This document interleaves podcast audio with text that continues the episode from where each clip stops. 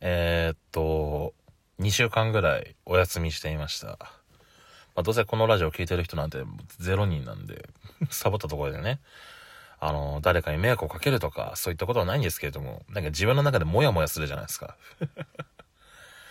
あの、サボったとは違って、普通に休み、療養をとっていたんですよ。あの、なぜ風邪で、その後ね、なんか、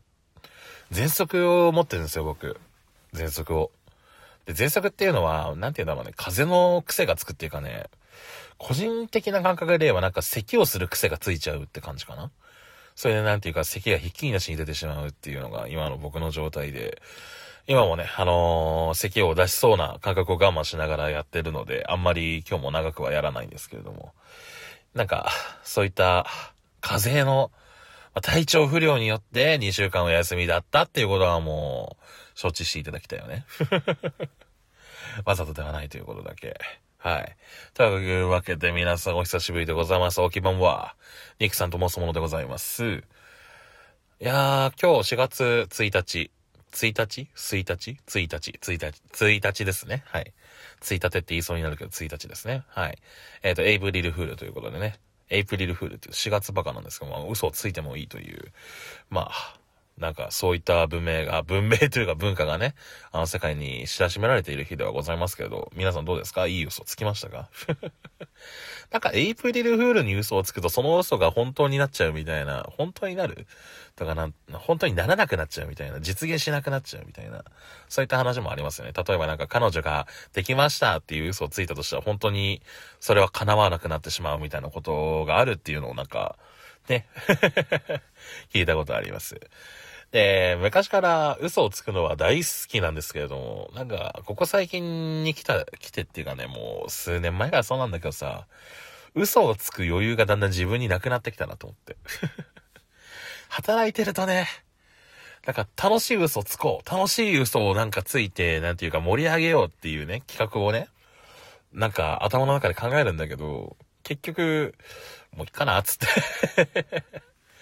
空気が抜けてしまうっていうのは挙げられますよね。いや、小、小、うん、ごめん、小学校は正直もう覚えてねえや。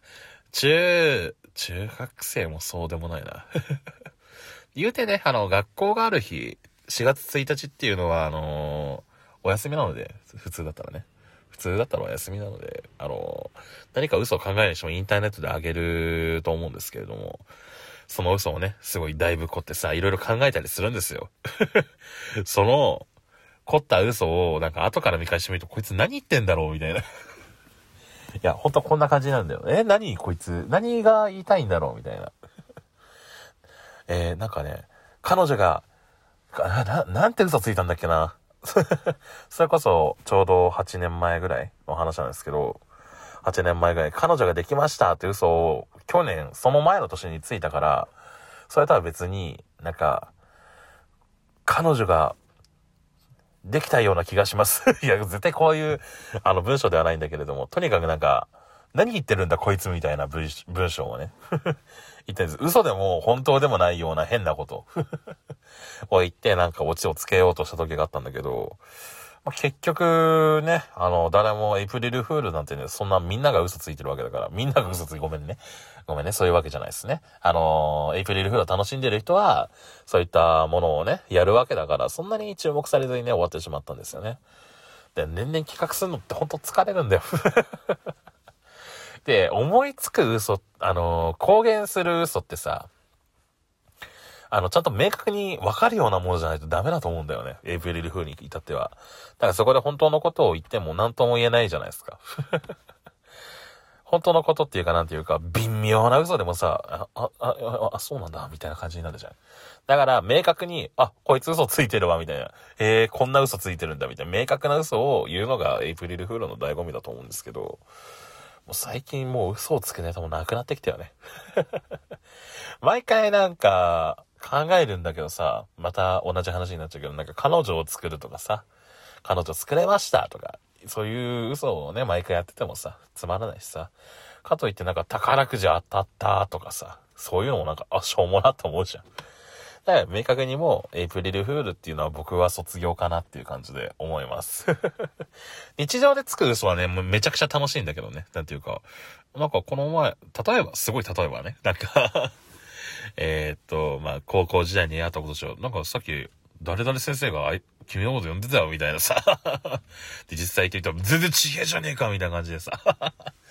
なんか、そういったね、あの、細々とした嘘っていうかね、日常に隠れた嘘っていうのはすごい楽しいんですけれども、嘘をついていいよってザって言われると、やっぱ難しいよね。で、エイプリルフールって午前中しか嘘ついちゃいけないもんね。あの、午後から嘘ついちゃいけないっていうルールが確かあったはずです。なのでなんか、午後に嘘ついたら、それは単純な嘘がダメだよっていう風に言われた記憶があるんですけれども、まあ、エイプリルフールって4月1日のことじゃないですか、言うて。だから午前中に着こうとも午前、ん？午前中に着こうとも午後に着こうとも、まあ、どっちでもいいよなっていう風には思います。あすいません。ちょっと咳払いがね。はい。というわけでね、あのー、まあ、エイプリルフール、まあ、4月1日といえば、新年度なんですよ。仕事をやってる人ならおなじみ。学生の人だったらね、なんか来週あたりから始まるのかな。新年度が始まってしまいましたね。あのー、僕の場合、毎回毎回職が、職場がね、変わるタイプの、あの、年度更新なので、なんていうか、毎回違う職場に来て、おおこの職場すごいな、とかいろいろね、あの、感心したり、おおこの職場こんな感じなのか、みたいなさ、いろいろ感心したりするんですけど、皆さんはどうですかね？すごい、最近ツイッター見てると、ああ、パワハラしてえな、みたいな 声をねめっちゃ聞いて、なるほどな。環境がすごいとそうなるんだなと思いながらね。はい。今のところ、あのー、昔適応障害になったっていう話をね、ツイッターではしたと思うんですけど、僕適応障害になってね、まあ、パワハラを受けて、それで適応障害になって、そしてあの、休んだ、休んで、その後また職に就いたんですよ。あの、職に就いた後はね、言うてね、あの、人選に恵まれたっていうか、人望に恵まれたんだな。人望に恵まれて、すごい、あの、愉快な方々とね、あの、一緒にお仕事させていただいて、特に不満とかもなく、で、どちらかというとね、仕事の上でね、一番気に病むのが自分がや、なんて言うんだろう、仕事をちゃんと有能として果たせていない、有能になれていないっていうことがすごい挙げられるんですよね。あのこういうことをね、なんか自分で言うっていうのはすごい逃げになると思うんだけど、ただ、一言だけね、自分の特性として挙げられるのが ADHD なんですよ、おそらく。軽めの。すごい軽めの。すごい軽めのってことは、まあ、単純に無能に近い人間っていうことだと思うんですけど、ADHD って、あの、課題を後回しにするんですよね。ごめん、ADHD 限った話じゃないよ、別にこれはね。単純に物臭な人もいるかもしれないし、ADHD が全部忘れるってわけじゃないし。なんなら、ADHD だからっつって、あの、ちゃんとメモを取ってね、やる人もいるから、そこはもう一概には言えないですけど、僕は課題を後回しする人間なんですよ。で、課題を後回しにして、で、それで、後回しにして、や、やればいいのに、やらずにさ、やらずに、それでいて記憶も忘却するんですよ。で、思い出すのが、えっ、ー、と、出さなきゃいけない期日の 本当、翌日とか翌々日、もしくは、その3日後とかさ。マジ3日後ぐらいまでにはギリギリ思い出すんだけど。あ、やべえ、やってねえじゃんって言って。で、これどうしようどうしようってなるじゃん。で、ほうれん草が、あのー、ほぼ義務となってるこの社会において、僕、相談って大嫌いなんですよ。相談も報告も嫌いなんです。連絡なんて持ってのほかみたいな。電話嫌いだし。ほうれん草が苦手であるから、あの、遅れたことを伝えるっていうのができなくて、で、結局、なんていうか、やべえ、頭にちらつくんですよ。頭にちらつきながらさ、あれ課題出してないけど大丈夫かな？なんかごまかしできる方法ねえかなとかいろいろ模索してさ、やっていくの。で、周りの人はすごい優しいわけじゃん。で、声かけてくれるわけですよ。ニックさん、この書類出した？って言われて。で、俺その時が 一番嬉しい時なの。あ、いや、やっと言われたみたいな 自分で公表するわけにはいかないから、誰かにあのね、あの、指示される、指示されるのを待つっていうかね、なんか、なんて言うんだろうね。大義名分を得れるわけですよ。自分は忘れていたっていう大義名分を。その大義名分を得れるから、誰かに指摘さ、されると、すごいありがたいの。最低だけどな。で、それでなんか、ニックさん、この書類やったって言って、あ忘れてましたつってすごいニコニコしながらさ、それで、なんていうか、ああ、忘れてない。じゃあ、まあ、これ出し、うん、これ出してくれればいいよ。つって、その場でさ、じ、もう実はもう、3日後にね、忘れてたやつだから、すぐバッてやってるんだから、それで、あ、ちゃんと書いてました。出しますって言って、それバーって出すことができるんだけど、そういうことが非常に僕は多くてさ。マジで悪い癖だから直そうかなと思って、前の職場のね、あの上司の方にもね、後回し癖はちょっと、もうちょっとなんとかした方がいいよって言われて、あ、ほんとすいません、ほんとすいませんってなったんだけど、新しい職場に来てしまったからね、これが直せるかどうかっていうのはね、また性質上だからね、それしょうがないんですけど、まあ、皆さんもね、職場の中で辛いことっていっぱいあると思います。で、僕の場合は、あの、自分に対しての申し訳なさだから別にあの、やめたいっていうよりかは、なんていうか、申し訳ないっていう気持ちが勝って別にやめたいとは思わないんだけど、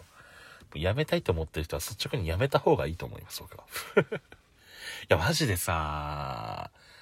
パワハラ受けて辞めた身としてはさ、マジで、あんなのどうしようもないからね。職場行くたびに吐いてたよ。だからさ、辞めるときは辞めた方がいいと思うんだよ。本当に。どん、もう、いろんな職場行って、その上でもう入ってしまうとか適応障害だったらもう休ん、もう休むってもう働けねっつってもうやめます。僕だったら。無理ですって言って。まあ、もし僕が今後この職場でなんかやらかして、やらかして、やらかされて、なんかメンタルやった時にはもうすっぱりやめます。なので皆さんもね、あの新入社員の方も、あもうゆるくやりましょうよ。というわけで、えー、っと、短めに話すつもりだったのが、もう11 11分47秒ということで、はい、終わりにします。それではまた会いましょう。じゃあね、またね、バイバイ。ニクさんでした。